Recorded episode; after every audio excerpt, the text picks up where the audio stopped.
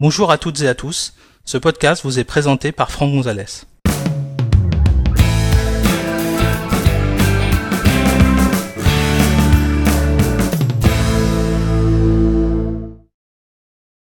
Le but de cet épisode est de vous montrer comment ouvrir l'application Google Chrome et de se placer immédiatement en mode de navigation privé.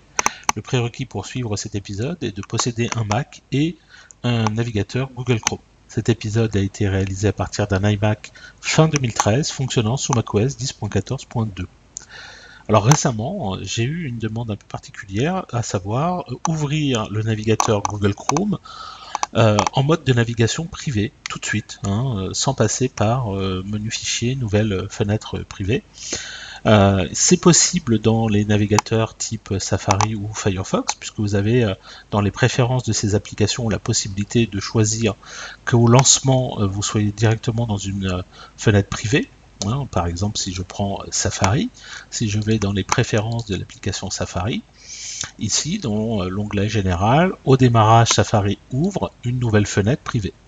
Donc ça, c'est possible, mais pas avec Chrome. Euh, Chrome, en fait, quand vous allez le lancer, eh bien, il va falloir forcément passer par le menu fichier et faire nouvelle fenêtre de navigation privée.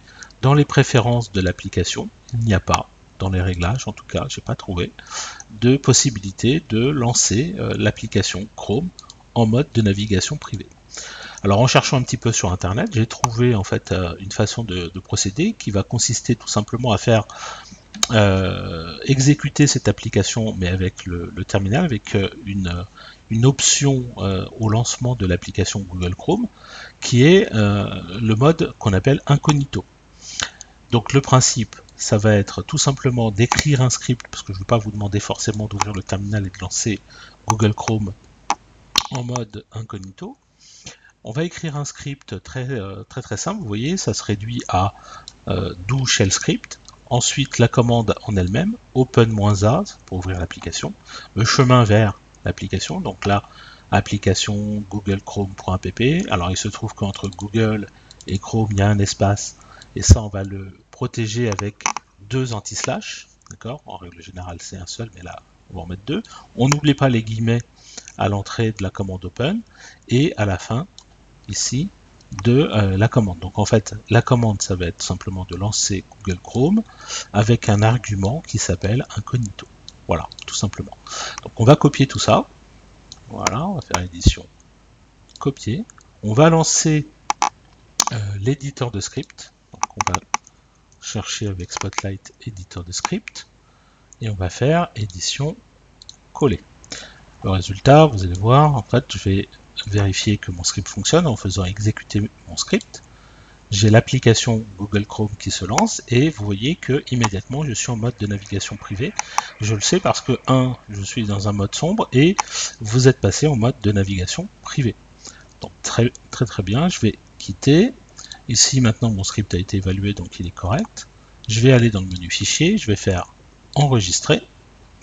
Je vais choisir de le mettre sur le bureau, voilà, je vais l'appeler Google Chrome privé par exemple et je vais ici dans le format de fichier choisir application et je vais faire enregistrer voilà, je vais pouvoir quitter l'éditeur de script, je vais pouvoir quitter TextEdit également. Donc ici j'ai mon euh, script, ma mini application euh, faite par un script. Je double-clique dessus, et vous voyez qu'automatiquement ça va ouvrir Chrome en mode de navigation privée. Si on observe un petit peu ce qui se passe dans le doc, hein, vous allez voir qu'en fait vous allez voir apparaître l'icône de euh, script et ensuite l'application Google Chrome qui va se lancer. Donc on y va, hop, hop, vous avez vu, ça a été très fugace, et euh, l'application Google Chrome s'est lancée.